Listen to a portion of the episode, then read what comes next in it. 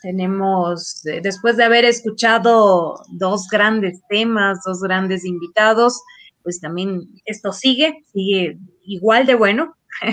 Así que eh, vamos a presentar a Héctor. Eh, Héctor está acá, más cerca de nosotros, acá en Ecuador.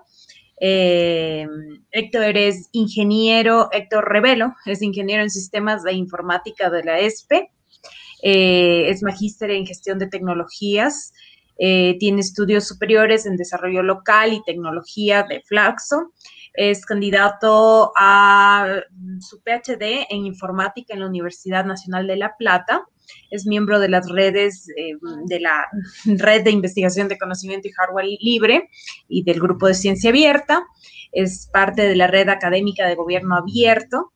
Es parte de la Red Santo Domingo Investiga eh, de Infodesarrollo, de la Federación Iberoamericana de Derecho e Informática, y es creador de las plataformas y redes sociales temáticas migranteecuatoriano.es y Voto Transparente.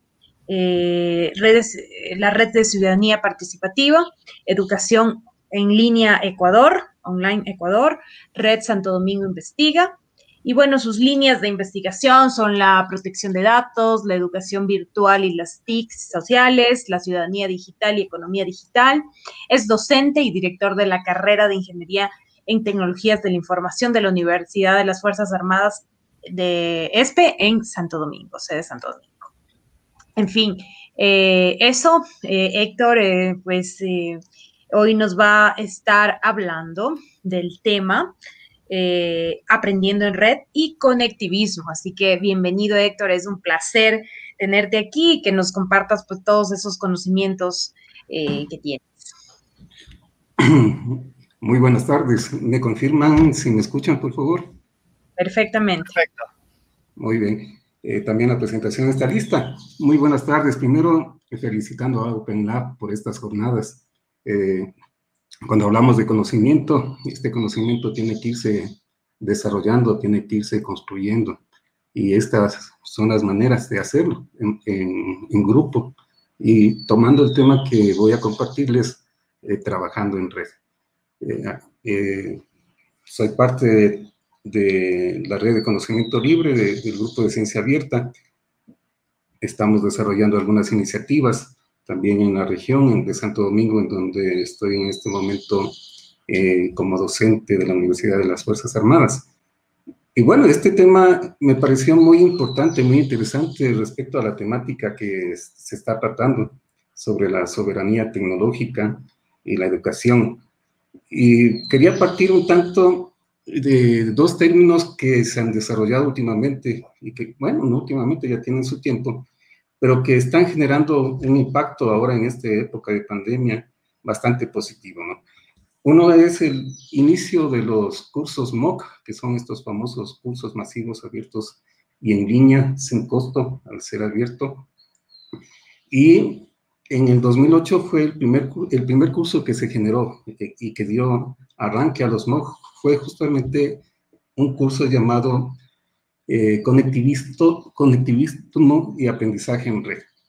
Luego de ese curso desarrollado por los profesores George Siemens y Steve Downs, eh, se han ido desarrollando algunas actividades. Eh, este es un curso en inglés, que es un reflejo del primer curso desarrollado por los profesores canadienses.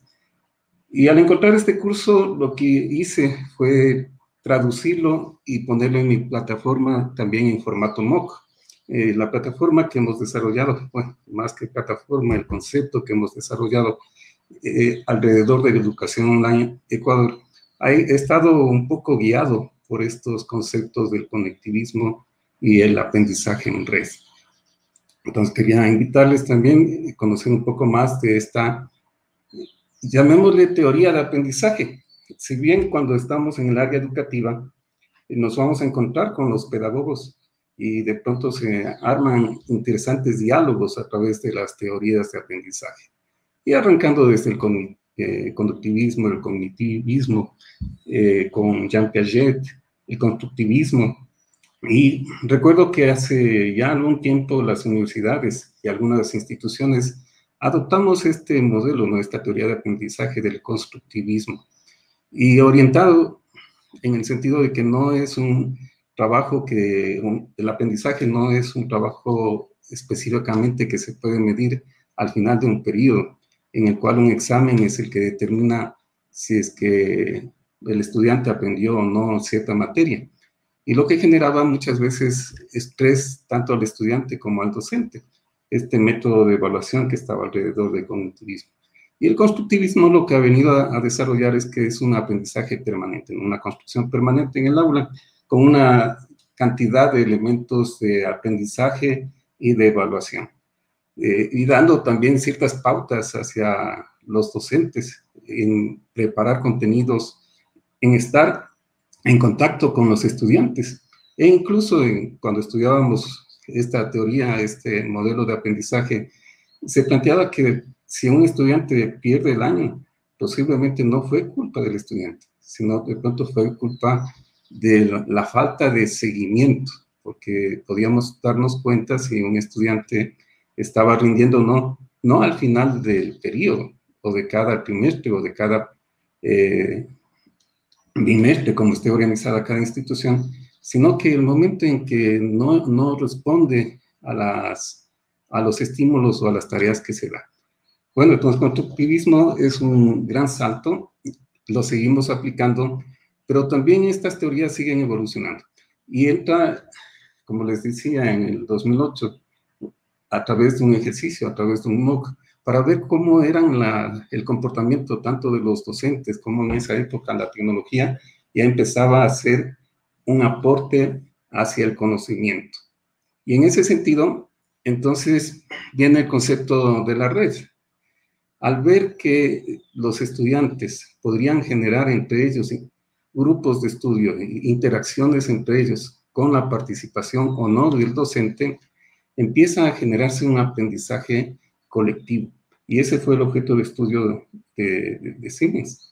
Y obviamente identificar nodos, identificar los nodos y no únicamente indistintamente ver cómo se comportan, sino también estudiar las conexiones que son las interrelaciones que se dan en estos con estos nodos. Y también las señales que pueden fluir a través de ellos. Este estudio es muy interesante porque eh, hemos estado acostumbrados en la educación a trabajar eh, con personas y trabajar en, un ejercicio de nodos, ¿no? Entonces, y los nodos, igual que la teoría de sistemas, pueden ser humanos o no humanos. En este caso, los los nodos no humanos pueden ser el conocimiento, la información que deseamos los profesores trasladar a nuestros estudiantes.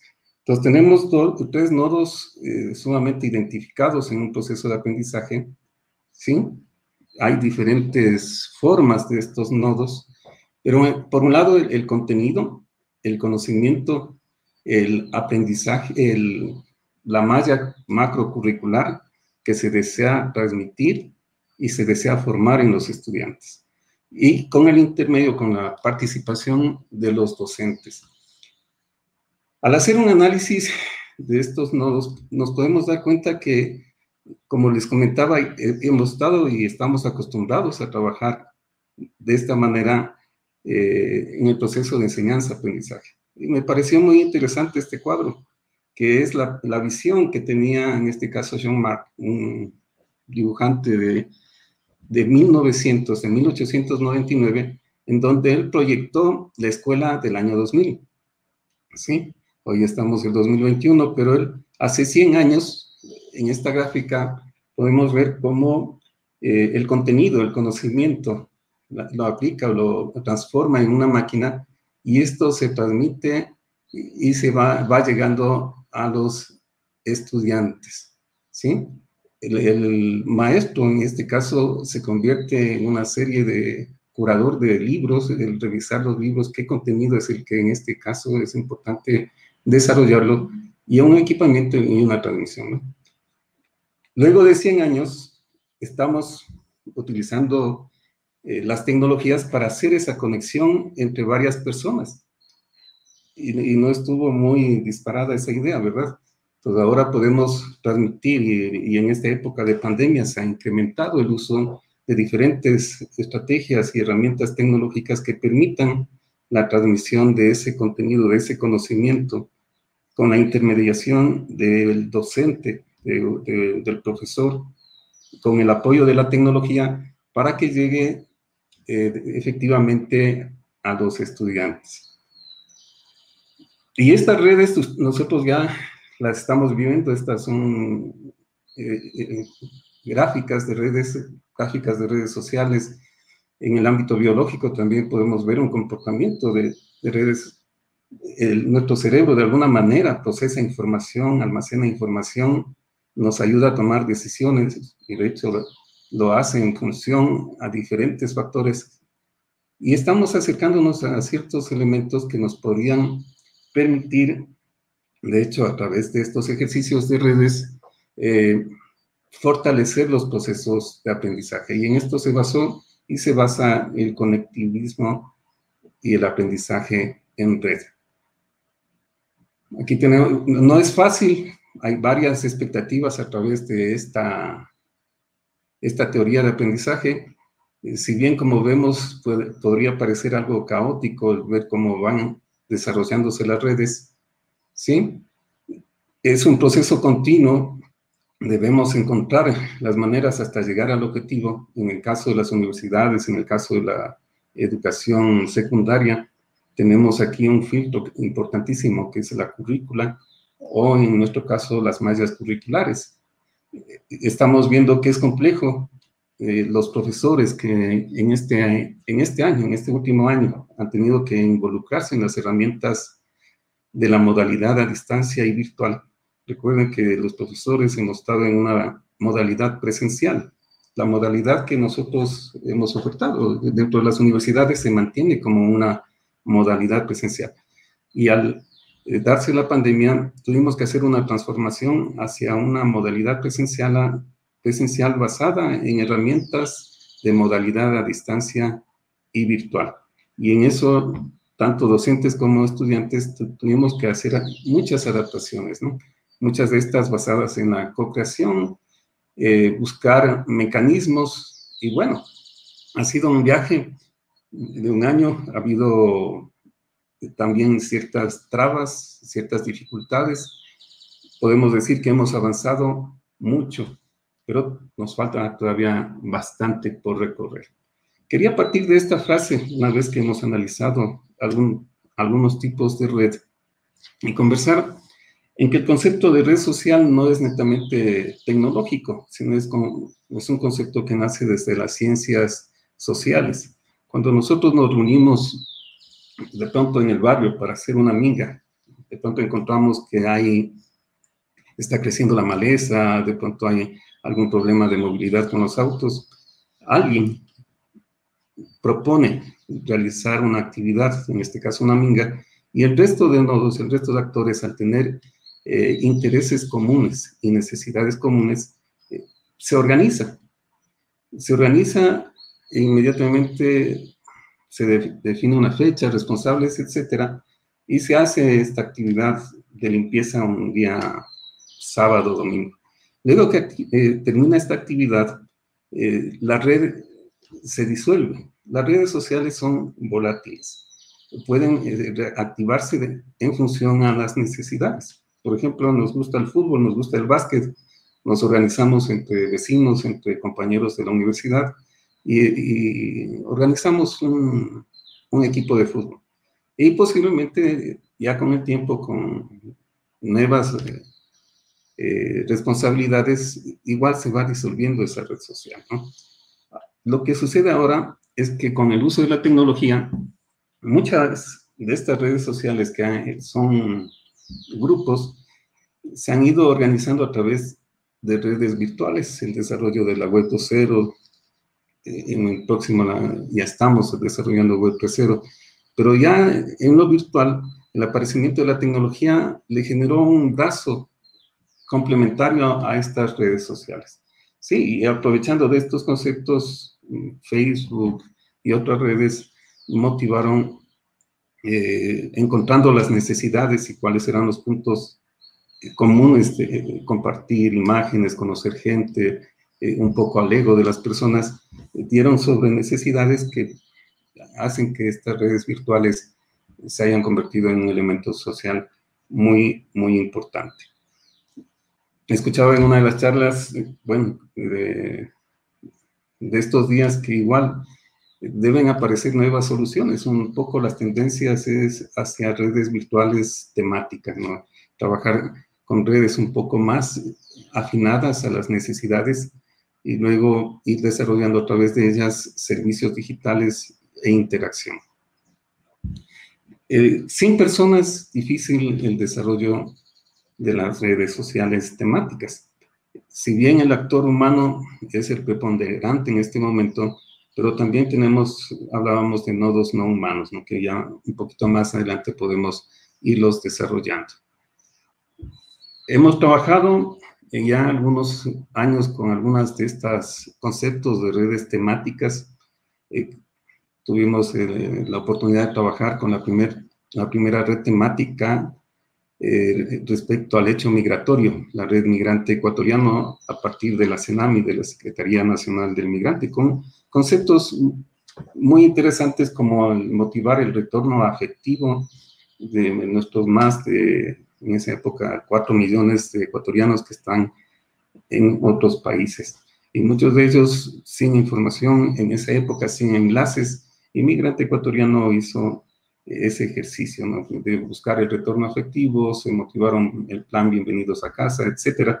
Y fue un ejercicio bastante interesante el trabajar con las comunidades de migrantes. ¿no? Necesitamos los nodos base, en este caso, eh, las comunidades eh, presenciales, las comunidades que ya de alguna manera interrelacionaban personas. De la misma manera, eh, la red de Infodesarrollo a través de diferentes organizaciones, voto transparente en el 2013, 14, 15, tratando justamente de implementar y desarrollar redes temáticas a partir de estos conceptos.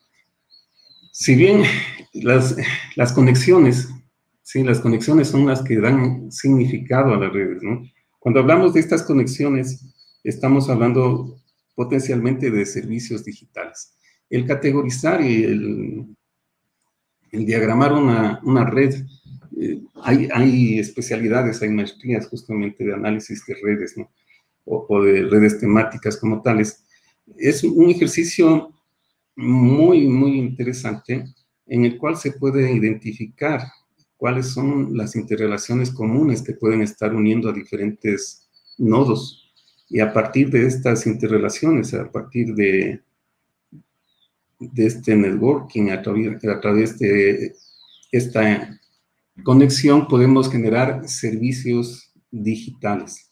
Entonces, los servicios digitales, si bien es un concepto que muy próximo a un análisis de requerimientos en un desarrollo de ingeniería de software tradicional, en el desarrollo de redes, la identificación de, estos, de estas interrelaciones y de estos nodos es la fase inicial fuerte, ¿no?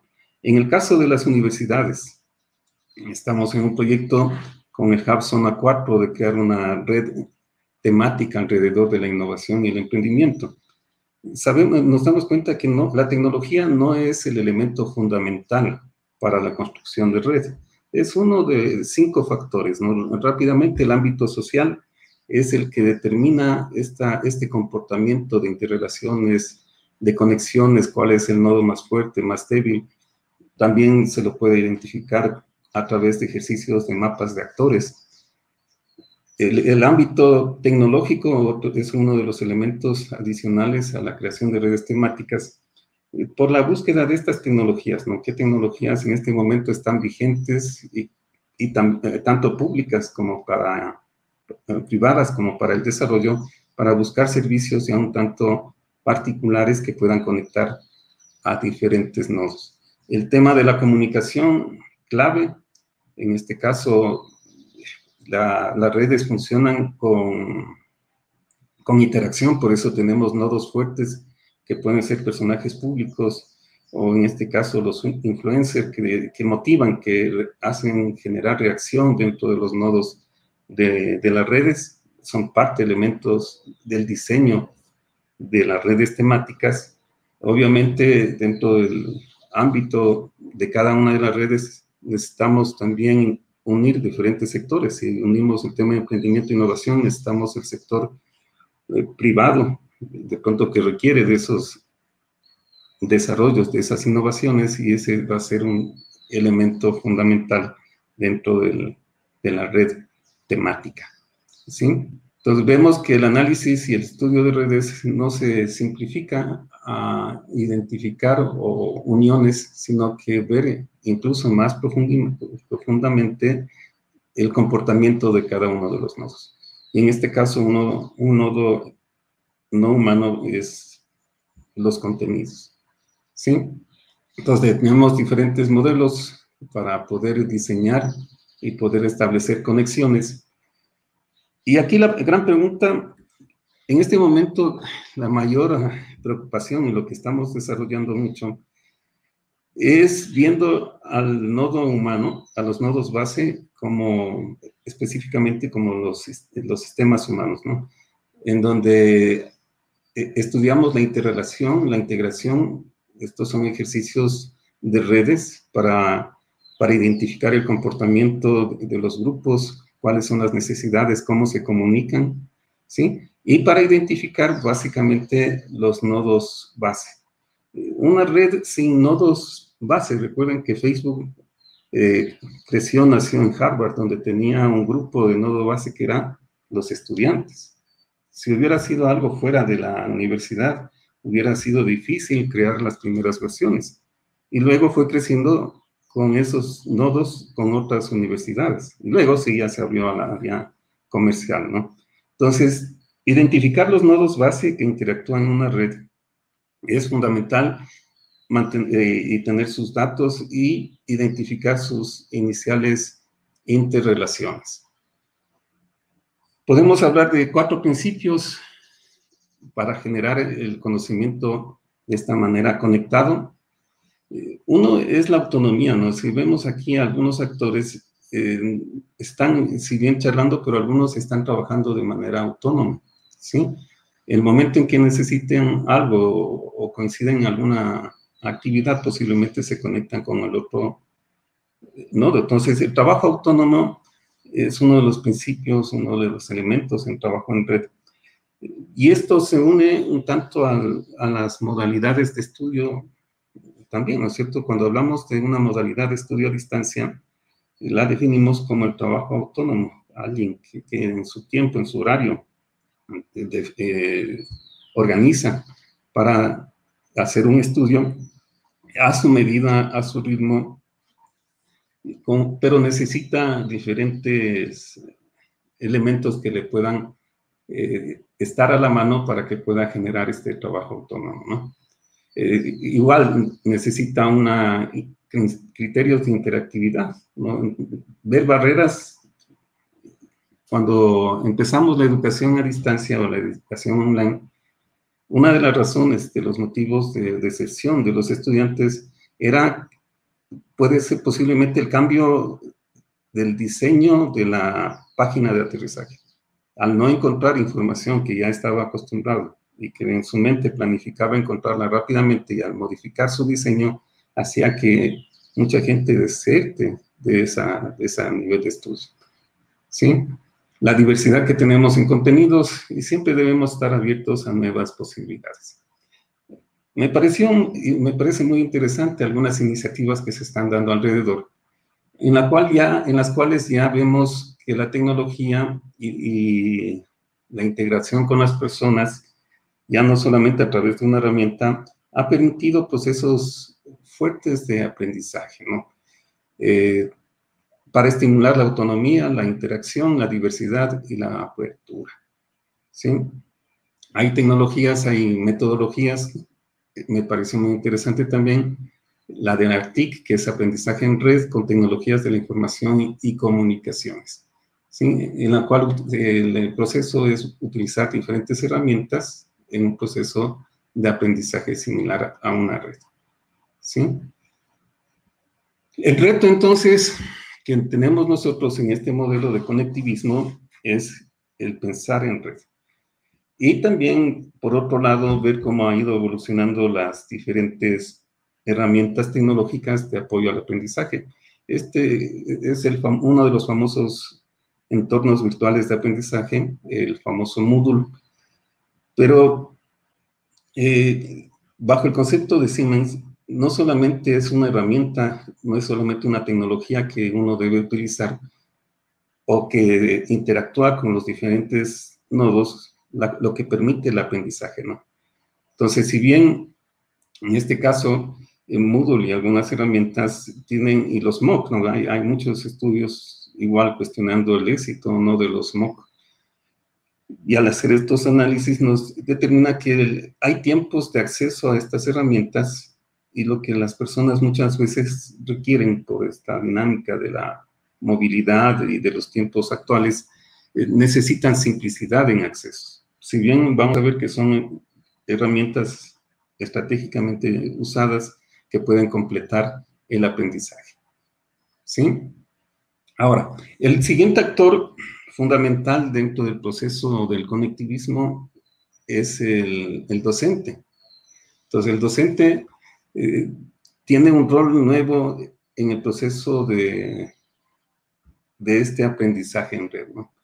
Entonces, el, si bien los alumnos son creadores de contenidos y objetos de aprendizaje con la guía del profesor, ya el profesor no se convierte en el maestro que da su cátedra, eh, que es el que tiene todo el conocimiento y que la palabra de él es la ley, por ponerlo así, sino que ya los contenidos, la información está dispersa y el profesor asume diferentes roles, ¿no?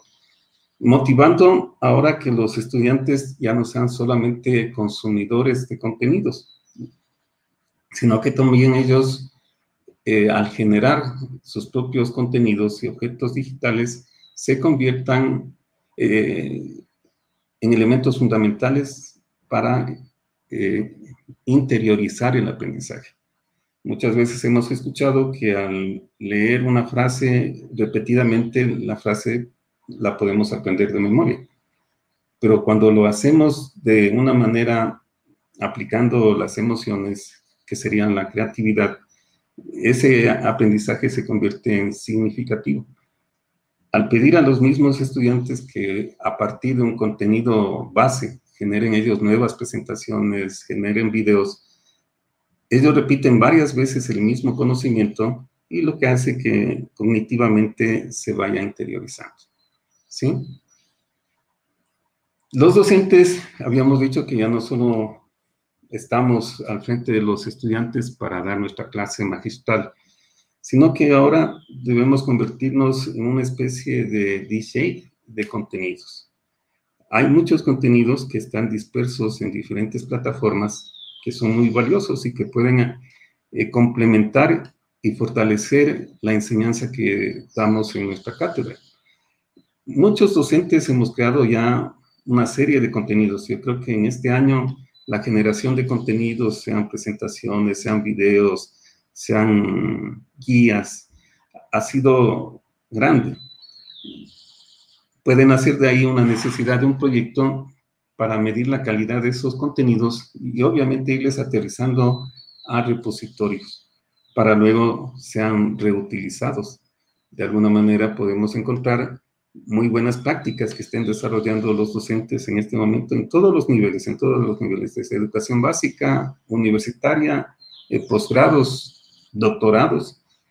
Hay una gran producción de contenidos y posiblemente muchos están aterrizando a plataformas cerradas como Moodle, ¿no? Pero también hemos visto contenidos que se están generando en plataformas abiertas, los famosos YouTubers, edu YouTuber, que han ido eh, han ido posicionando fuertemente. Entonces, hay tutores generadores de contenidos. Hay, eh, en la estructura de generación instrumental de cursos virtuales, hay instrumentistas y hay los tutores cero que les llamamos o que son los que luego de una planificación empiezan a generar los contenidos. Y luego hay tutores que utilizan esos contenidos y van de pronto adaptándoles a sus currículas. Este rol de, de DJ de contenidos ahora es fundamental para los docentes, ¿no?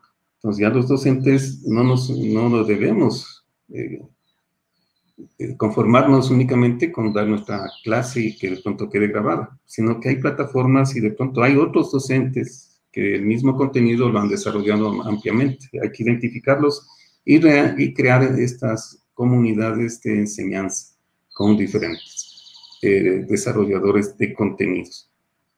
Eh, el, profesor entonces también tiene que eh, depurar o, seleccionar los contenidos con los cuales va a trabajar con los estudiantes, ¿sí?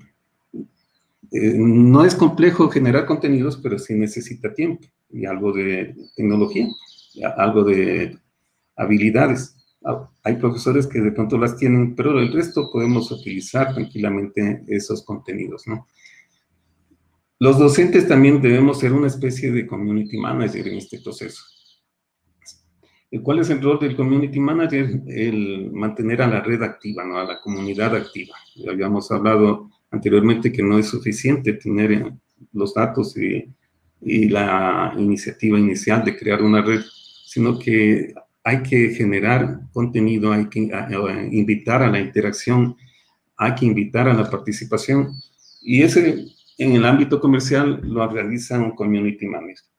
Y estas habilidades también debemos tenerlas dentro de los docentes, que nos permita eh, motivar, que generen contenidos, que participen en diferentes charlas, en este caso en estos webinars, y luego no solamente motivar, sino tener una retroalimentación.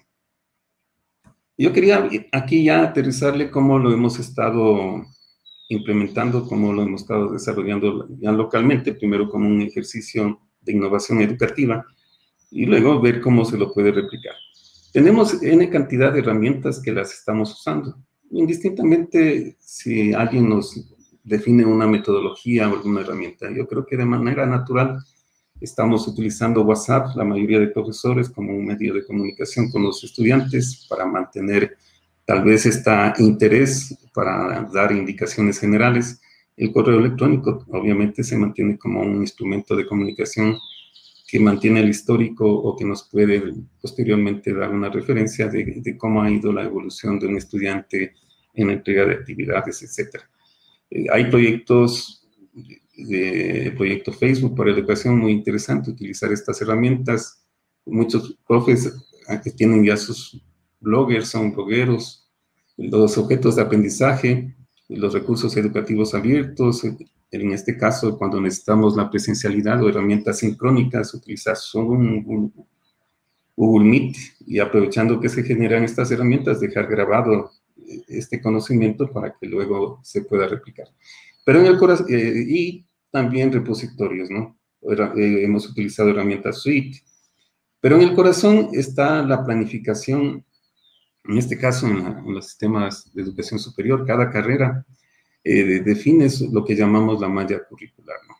Implementar esta malla curricular, para eso nos, nos podemos apoyar bastante bien en Moodle Classroom, que son herramientas que luego nos van a permitir fácilmente replicar una asignatura. Pero eso no queda ahí, porque esta macrocurricular tiene que convertirse en un sílabo, una planificación microcurricular. Hasta aquí en la presencialidad eh, lo trabajábamos, podíamos apoyarnos en una serie de herramientas y fíjense que el conectivismo ya no solamente habla de una herramienta en donde estén los contenidos, sino que habla de una serie de herramientas que tienen su función de mantener la interacción y el contenido como tal, como un elemento de la red. Cuando tenemos el sílabo, entonces el reto va a ser la planificación semanal de estas actividades y aquí ya empiezan ciertas herramientas tecnológicas que vienen a complementar el rol del docente. A través de, estas herramientas podemos hacer una planificación en calendarios en donde periódicamente pueden llegar notificaciones a los miembros de la red en este caso a los estudiantes, que les va a indicar qué temas se van a tratar en la semana, antes que tengan la misma clase. Y esto también podemos trasladar fácilmente a los asistentes virtuales tipo Alexa, y vemos que el rol del docente entonces tiene diferentes brazos, diferentes herramientas del conectivismo que le van a facilitar. ¿Sí? Quería plantear, este es un ejemplo de una malla curricular de la carrera que dirijo, y el trabajo en los sílabos nos dan contenidos porque hablamos aquí de qué herramientas va a utilizar cada, eh, el docente para impartir su materia. Esto lo trasladamos a una planificación. Los docentes, nuevamente, indistintamente, se les pida o no, están buscando generar presentaciones, están generando videos y tal vez con una capacitación adicional que está pendiente, ¿no? Que yo creo que ahí tal vez las facultades de educación o educación y tecnología necesitamos más de estos profesionales para capacitarles en la generación de los famosos objetos de aprendizaje y convertirles en recursos educativos abiertos. Nuevamente aquí hay una gran dinámica, es una tarea pendiente que alguien la debería desarrollar para darle la facilidad al estudiante en su planificación, que lo podemos montar en un calendario, y la generación de estos objetos. Eh, muchos de estos objetos están utilizados en la herramienta Suite de Google. Entonces va a ser no muy complicado si se arma un proyecto para ver y crear las comunidades. Pero también existen herramientas de refuerzo académico. Uno de los retos que tenemos en educación son las ciencias exactas. Una tasa de deserción que tenemos en la universidad es de los primeros niveles justamente por eh, las materias de álgebra lineal, cálculo vectorial, física, química, que son materias que de pronto tienen, los bachilleres nos llegan con todas las bases para entrar y la exigencia en la universidad obviamente se les da los procesos de nivelación, etcétera, pero existe un tanto la decepción.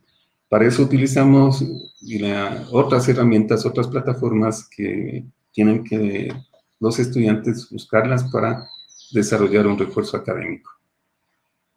Una vez resuelto estas capas, si ustedes se dan cuenta, estoy haciendo una navegación por capas. La siguiente capa ya es una orientación hacia la universidad 3.0 o 4.0, con la intención de no solamente tener ya las conexiones, sino que a través de metodologías o técnicas destructivas de la educación, por ejemplo, el uso de Flip Classroom, clase invertida, si bien ya todo el contenido está en redes, hay mucho contenido, ya tienen la planificación los estudiantes con anticipación, entonces ellos pueden tranquilamente generar presentaciones y en el aula más bien desarrollar y resolver ejercicios que no se puedan o no tuvieron claro en su autoaprendizaje generar insignias, generar una de las bases de la educación o de la Universidad 3.0 es el amoldar las carreras o que se vayan de manera flexible acoplando a las demandas eh, de las sociales y del sector privado, ¿no?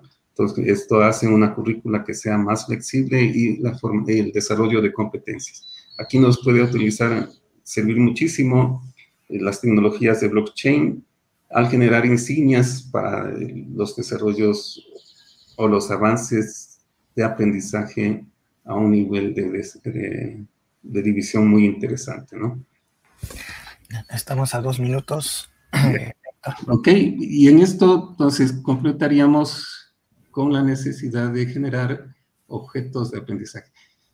Quería, bueno, tienen, el sistema de educación actual está un tanto, siempre hablamos que hay problemas en el sistema de educación, podemos mencionarlo como este naufragio que se dio de Costa Concordia, y luego al recuperarle se pudo de alguna manera restaurar este, este barco y a veces es lo que queremos con el sistema, ¿no? La ley de educación sí determina algunos actores claves en el proceso, los nodos que debemos trabajar, ¿sí? El plan educativo ha tenido que acoplarse, pero no queremos simplemente recuperar o poner a flote este sistema, sino que necesitamos utilizar el conectivismo, EduPunk, tecnologías disruptivas para poder eh, tener un nuevo sistema. En el futuro que viene, Ustedes recuerdan esta película, Matrix, la convergencia de la nano, bio, info y cogno para la educación. Ustedes recuerdan una de las escenas en la cual Trinity quería, tenía la necesidad de manejar un helicóptero, simplemente le dijo al operador, necesito aprender este, a manejar este helicóptero y con una píldora a través, esto ya se está desarrollando, se está estudiando, Si bien nosotros todavía nos eh, quedamos con el tema de la sociedad de la información y algunos elementos, tengan por certeza que Japón, Estados Unidos y algunos países europeos están desarrollando estas tecnologías. Lo que debemos buscar entonces es un nuevo sistema, una educación mucho más avanzada, utilizando estos criterios que están a la mano. Eh, les invito a visitar mi sitio web, ¿sí? Eh, les dejo aquí el link, el, código QR de la presentación para que la puedan eh, revisar, la puedan tener. Muchas gracias, gracias. Creo que me... Ha sido preciso, 40 minutos así, exacto. perfecto, Héctor, muy, muy interesante la presentación y este enfoque del conectivismo, ¿no? Eh, y bueno, yo eh, voy a hacer una pregunta. Eh, bueno, estamos con el tiempo casi justos, ¿no, Frank? Eh, pero bueno, vamos. Estamos justo en el espacio de, este, el intermedio de cinco minutos.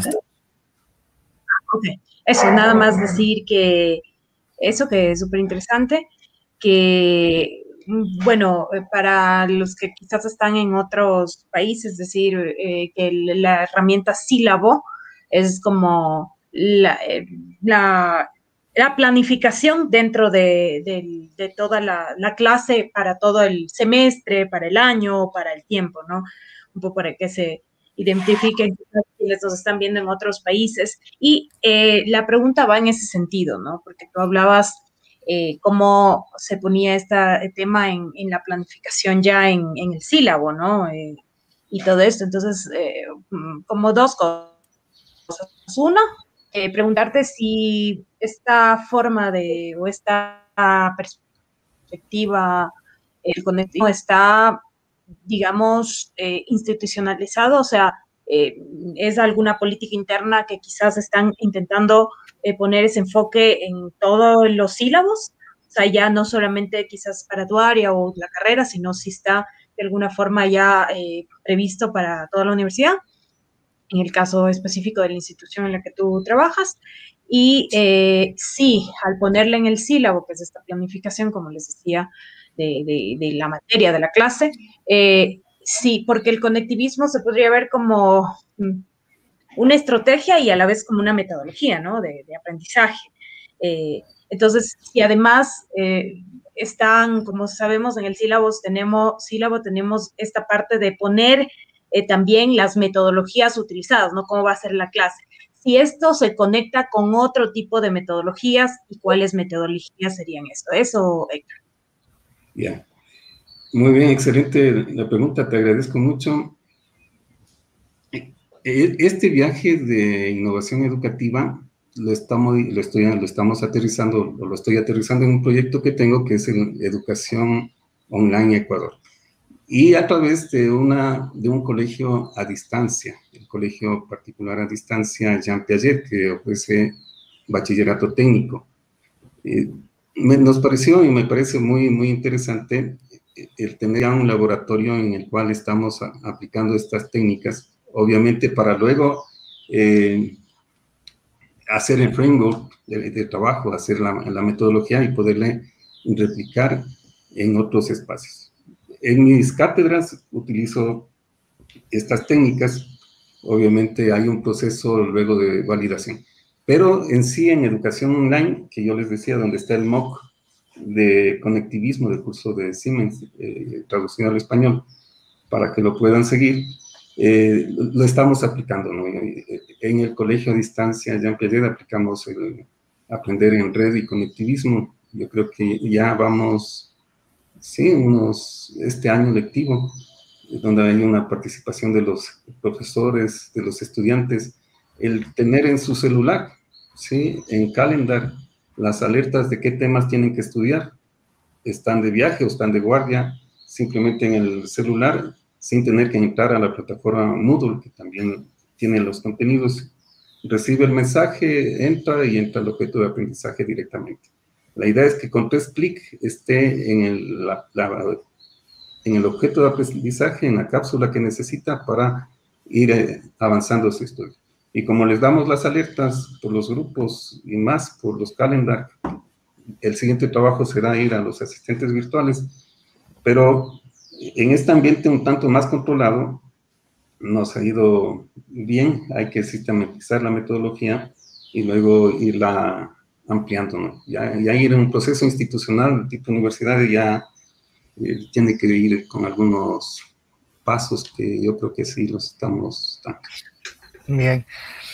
Eh, bueno, ya estamos a la, a la hora. Eh, tenemos una pregunta y con esa cerramos, que es de Bajit, que está muy buena, no, no, la queremos dejar pasar. Y vamos a ser breves para, para responderla porque ya, ya debemos empezar con la siguiente charla. Eh, Pajit Masroor pregunta, ¿cómo, ¿cómo ve Héctor la aceptación del conectivismo en sus colegas docentes? Eh, ¿Y qué barreras se dan para su adopción? Aquí sucede algo muy interesante. Sin saber de conectivismo, ya muchos docentes están haciendo conectivismo. ¿sí? ¿Qué quiero decir? Que esta emergencia nos ha obligado a todos los docentes a buscar herramientas, buscar contenidos la urgencia, la necesidad ha hecho que los docentes entren al conectivismo y al aprendizaje en red, sin saber que es una teoría de aprendizaje que todavía está, se puede discutir. El reto ahora es si ya están utilizando, porque te decía, mm, parámetros para medir la calidad de los contenidos que ellos están realizando posiblemente, o brindarles repositorios abiertos en los cuales ellos puedan con un trabajo adicional rápido, convertirles en objetos de aprendizaje. Entonces, ahí tal vez e, es un reto de, de las redes, de las comunidades, de los grupos, que podamos ir haciendo esa orientación. Yo creo que todos los docentes entraron ya al conectivismo sin saber. Definitivamente, es como medio, sin, o sea, es muy natural el, el, proceso, ¿no? Eh, y, y, bueno, estás desde Santo Domingo, creo, ¿no? sí, desde Santo Domingo, la SPC de Santo Domingo. Yo, yo, entiendo claramente eso por los pajaritos, en serio, como yo soy de Santo Domingo, yo sé que tú estás acá. Yo, yo, me atrevo a comentar, me atrevo a comentar que quizás eh, en, en, los espacios informales de educación el conectivismo ya viene como desde antes. Eh, digo, por ejemplo, las comunidades, los laboratorios, las comunidades de software libre o las comunidades que eh, aprenden ¿no? Eh, en, en, este contexto, en este ambiente, que no están dentro de un espacio formal, vienen haciendo conectivismo quizás desde ya mucho antes. ¿no? Y, o sea, digamos que el sistema de educación formal recién se está adaptando a este conectivismo, está recontra que ha atrasado. Y, y, me atrevo a decir que va, en algún punto, pues si, si no eh, sigue esto que tú planteas, eh, Héctor, eh, va a quedar como un sistema caduco, ¿no? Un sistema caduco totalmente, el sistema de educación superior. Es mi opinión muy personal. Y no dar el gran salto, y que ahora ha tocado ser forzado, como tú lo estás mencionando, eh, al conectivismo, eh, y, a, y, a, y, al aprendizaje en red eh, como una cosa natural va a quedar como un sistema caduco. ¿no? Así es. Tenemos que empezar a sistematizar y, y, a generar metodologías más de poner en orden las cosas.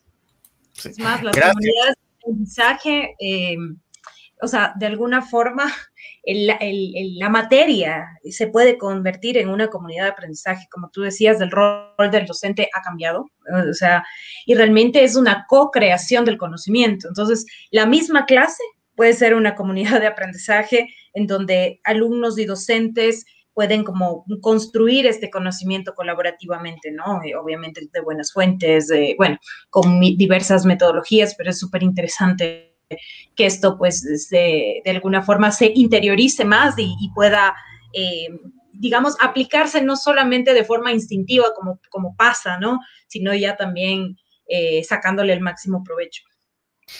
Bien, muchísimas gracias, eh, Héctor, por estar con nosotros y compartirnos esto, esta investigación tuya, esta propuesta tuya.